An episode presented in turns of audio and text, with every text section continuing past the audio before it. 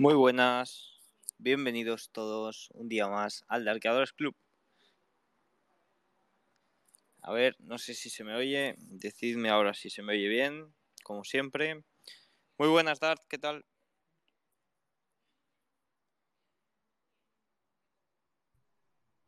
Hola, hola, hola, bienvenidos a todos un día más al de Arqueadores Club. Ahora creo que sí, sí que se me oye, ¿no, Dart? Sí, muy buenas, Diego, se te escucha perfectamente. Perfecto. Bueno, pues vamos a por una semana más, esta semana cortita, la primera semana se podría decir que entera de septiembre. Eh, así que bueno, pues vamos a ver qué nos depara. De momento venimos de unas caídas a finales de verano, a finales de agosto, que parece que han despertado, que han asustado un poco a los inversores que estaban de vacaciones. Así que vamos a ver cómo empieza la cosa, empieza la temporada, empieza el año, porque yo siempre digo que el año empieza en septiembre.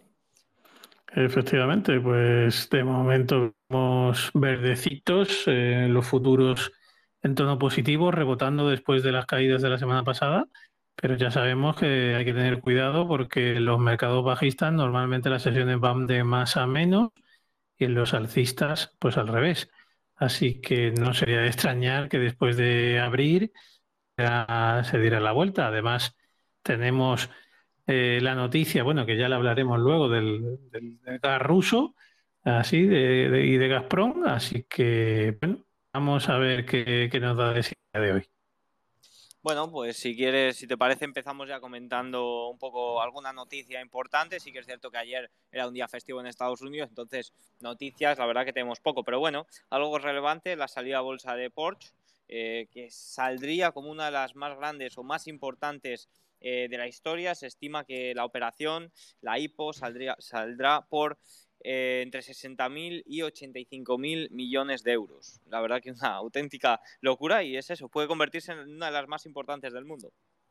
Sí, eh, se dice que el consorcio está planeando sacar un 25% de las de acciones preferentes, que serían sin derecho a voto, y todo esto de salir en este momento a bolsa, pues vendría motivado por la, electrificación, ¿no? que, el grupo Volkswagen eh, ha tasado la electrificación de Porsche en unos 52.000 millones hasta el año 2030, más eh, 30.000 millones eh, en, la, en la parte de software. Por tanto, necesita financiación por 82.000 millones para, para, convertir a Porsche en, eh, bueno, para electrificarla totalmente, ¿no? Pues a la vanguardia en, el tema de software. Ya sabemos que uno de los competidores como Tesla, pues lo que, puede tener más, más avanzado. Eh, el grupo Volkswagen, después de esta IPO, seguiría teniendo el control mayoritario sobre la marca Porsche eh, y podría incluirla en sus resultados financieros. Así que, bueno, pues ahí está, ahí está la noticia. Vamos a ver si finalmente obtiene esa valoración, más, menos, y, cómo, cómo, vamos desarrollando este, este, tema. Volkswagen ahora mismo ha perdido eh, desde máximos, eh, espera que te lo cuento, ha perdido cerca de un 40% desde máximos. No sé yo si es el mejor momento para sacar Porsche a bolsa por todo lo que nos viene, sobre todo en Europa. ¿Tú crees que es un buen momento? Pues eso es lo que se está comentando. Eh, Claro, eh, están diciendo primero el tema de los semiconductores, ¿vale? De, la, de los cuellos de botella que, hay. Entonces dices, bueno, pues, puede haber problemas. Luego el tema, de, del gas y de la energía eh, Rusia que, no llega a, Alemania y que ya sabemos que según la ley alemana, eh, si hay escasez, primero se pararán industrias y luego se parará, o sea, lo último que se quita es el gas a, las viviendas, el gas residencial. Eh, por tanto, eh, podría, podríamos tener cortes de gas en lo que es toda la industria que podrían afectar a Porsche. Estamos con el tema de los semiconductores y los cuellos de botella. Estamos con el tema de, una inflación altísima.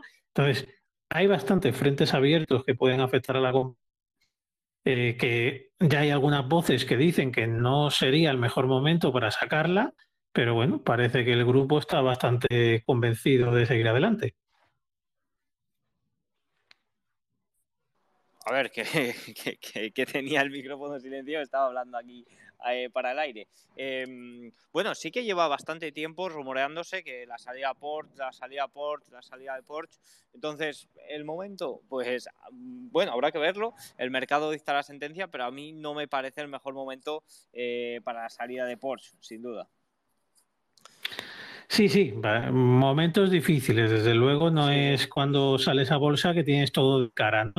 De cola. Esto es viento de cara y bueno, a lo mejor es que lo necesitan hacer ya, porque si no salen a bolsa ya, hay otros competidores que les comen más el terreno.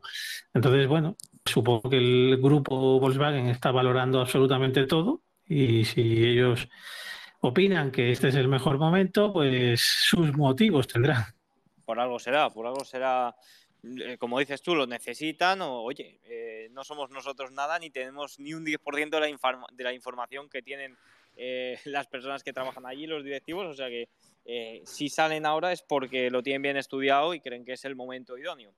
Más temas, más temas. Lo que comentabas del gas ruso, ayer salía la noticia de que Gazprom había recibido una advertencia formal de los reguladores rusos de que la estación, la estación de comprensión de Porto Valla, eh, que se supone que impulsa el gas hacia Alemania a través del gasoducto Nord Stream 1, eh, ya no cumple con los requisitos de seguridad. Es decir, que está parado de forma indefinida, entiendo.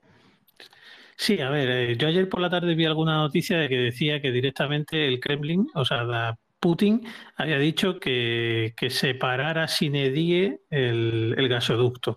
¿Vale? Eso no ha sido confirmado, evidentemente, por ningún miembro oficial del Kremlin o del gobierno ruso, porque, bueno, pues eh, generaría bastantes problemas y bastantes tensiones, pero sí que ya que salga extraoficialmente, pues em, bueno, pues eh, es llamativo, es llamativo. Y, lo que venía a decir esta noticia era de que se para sin edie hasta que la Unión Europea levante las sanciones. Oficialmente, ¿qué están diciendo? Pues que tienen un problema, que hay peligro de explosión en la turbina donde eh, tienen ese problema de aceite y que eh, no la pueden arreglar por eh, las sanciones de la Unión Europea, porque no consiguen las piezas y demás. Entonces, hasta que no se levanten esas sanciones, pues no hay gas. Vamos, lo mismo, pero te lo cuentan de otra manera. Vamos, que el invierno vamos a ver porque va a haber muchos vaivenes. Rusia al final se tiene que defender pues con lo que puede, es un poco lo que hablábamos ayer. Tú al final si pones sanciones a Rusia, pues Rusia va a tratar de defenderse de la forma que puede y esta es la forma que puede. Efectivamente. Así que, bueno, como ya hemos dicho, el verano va a ser muy difícil, muy difícil. Los precios de la luz y el gas el, invierno, perdón, que estoy todavía en modo, modo summer. Eh, el invierno va a ser muy difícil, el gas y la luz van a tener precios muy altos. Eh, si la guerra no acaba, todas estas tensiones van, van a seguir. Eh, así que estaremos muy atentos porque con estos precios tan altos es difícil que en Europa se pueda controlar la inflación y por ende casi que en todo el mundo.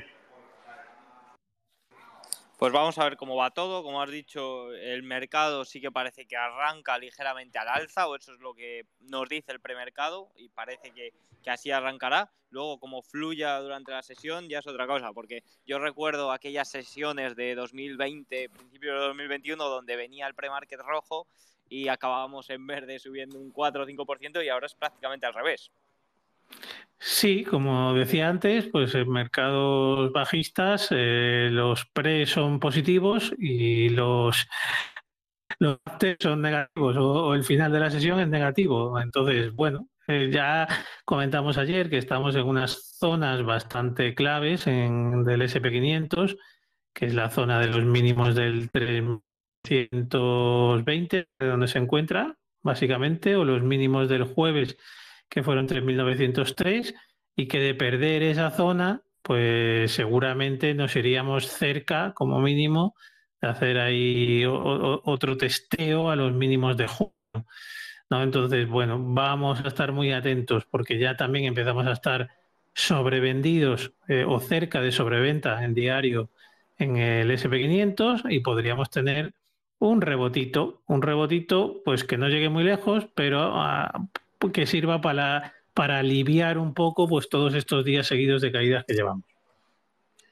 Respecto a industrias, sectores y demás, eh, acabamos la semana pasada con el mejor sector, el sector energético, después de que bueno, pues hubiera rumores de el recorte de producción que se ha producido, que Curiosamente, acabo de mirar el petróleo y está cayendo. Ayer tampoco cerró muy al alza, o sea que parece que este pequeño recorte, pues parece que no va a afectar mucho al precio y el resto de sectores llevan la última semana completamente negativo, la tecnología y los materiales básicos liderando. En el último mes la energía sí que es lo que mejor se ha comportado con ese pequeño rebote del petróleo y por lo demás poco más. Sí que es una industria que sigue bastante fuerte o que en agosto también se ha mantenido bastante fuerte y que hay previsiones o los analistas dicen que se puede mantener fuerte hasta enero, es el sector biotecnológico. La razón es porque en enero se lleva a cabo la, la conferencia JP Morgan, JP Morgan del sector de la salud, que suele tener un gran catalizador de acuerdos. Esto es algo que, que creo que comenté ayer en la newsletter y bueno, pues me acabo de acordar y viendo, hablando de industrias, pues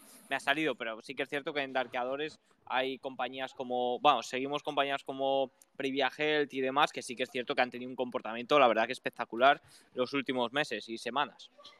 Sí, durante esta, este último mes hemos tenido diversas compañías del sector. De hecho, esta semana tenemos otra compañía del sector en la lista que damos a, la Focus List o la Red List que llamamos, que damos a los suscriptores.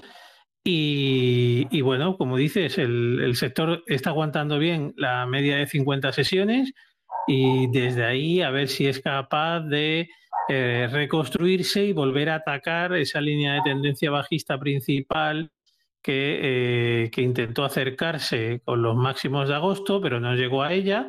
Y ahora mismo está en una zona pues que la están comprimiendo entre ellas, la media de 200, la media de 21 sesiones y la de 50, están comprimiendo el precio y deberá eh, salir por algún sitio, esperemos que sea hacia arriba. Y hoy viene, viene subiendo un 0,43 en pre-market. El sector que más fuerte viene es el energético, subiendo un 1,26.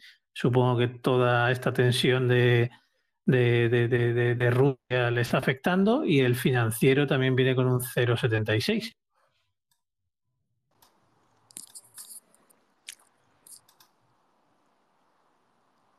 Hola, hola, ¿se me oye? Sí, sí, se te escucha. Vale, vale, vale, vale. Joder, otra vez se me había quedado pillado. Eh, pues en general bastante bien. Luego también tenemos el dólar, bastante bien ese sector, quiero decir. Eh, luego también tenemos el dólar, que también sigue fuerte, hoy subiendo 0,37, ha amagado un poco a la baja esta semana y de nuevo a máximos de las últimas semanas.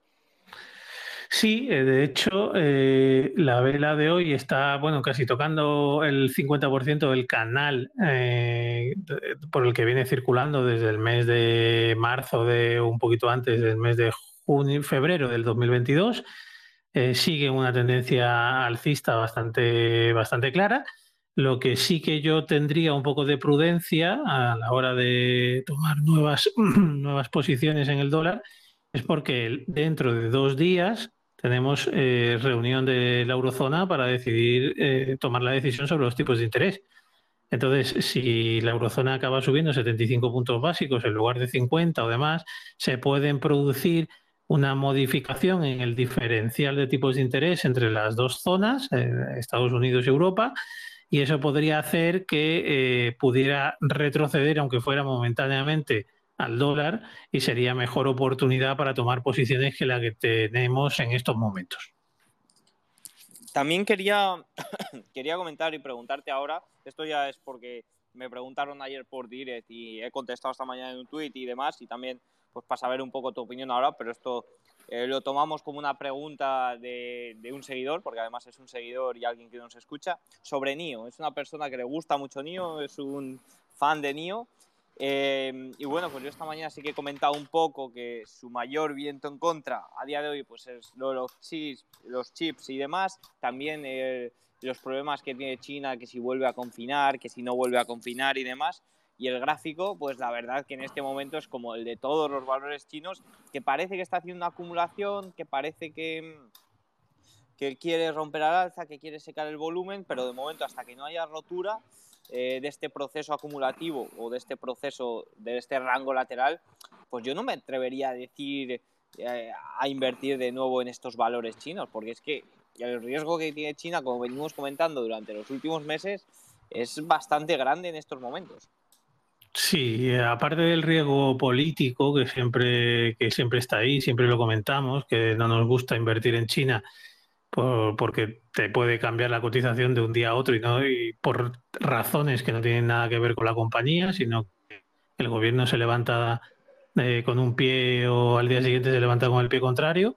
Eh, aparte de todo eso, el gráfico, es verdad que durante los meses de mayo a, a finales de junio el valor experimentó un rebote, eh, llegó a la zona de 24, no pudo superarla, que era un máximo relativo previo, y desde ahí pues ha venido eh, deslizándose abajo, se ha vuelto a situar por debajo de todas las medias, ahora mismo de perder la zona esta de los 17,73 es muy mala señal, muy mala señal porque eh, diría que como mínimo podría volver a tocar los 15.75 como mínimo eh, y no pintaría nada bien. De hecho, la pasa un poco igual que a todas las chinas. Eh, tuvieron entre esos meses un rebote importante que parecía que iban por delante de las americanas y ahora pues se han empezado a descolgar un poquito hacia abajo.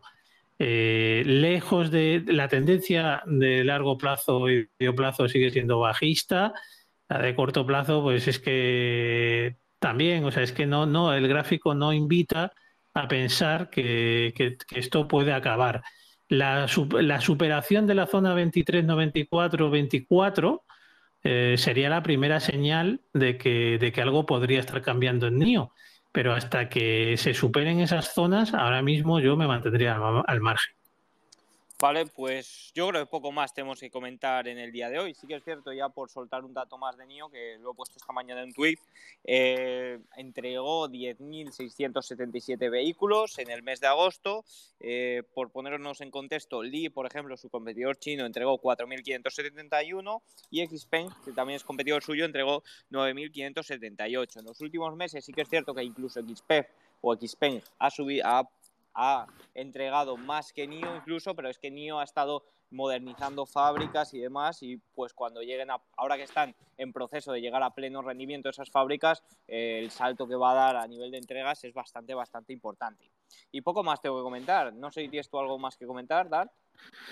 No, ya con ganas de, empezar la sesión de hoy, como digo, cuidadito con el dólar, esperando la reunión del, del, Banco Central Europeo en un par de días y también cuidado con esos rebotitos del gato muerto que podemos ver en el mercado, que, que de momento la tendencia de corto plazo es bajista. Así que vamos a ver cómo se comporta hoy. Pues ya está, poco más hay que decir. Chao, nos vemos mañana. Muchas gracias a todos los que nos escucháis. Adiós. saludos.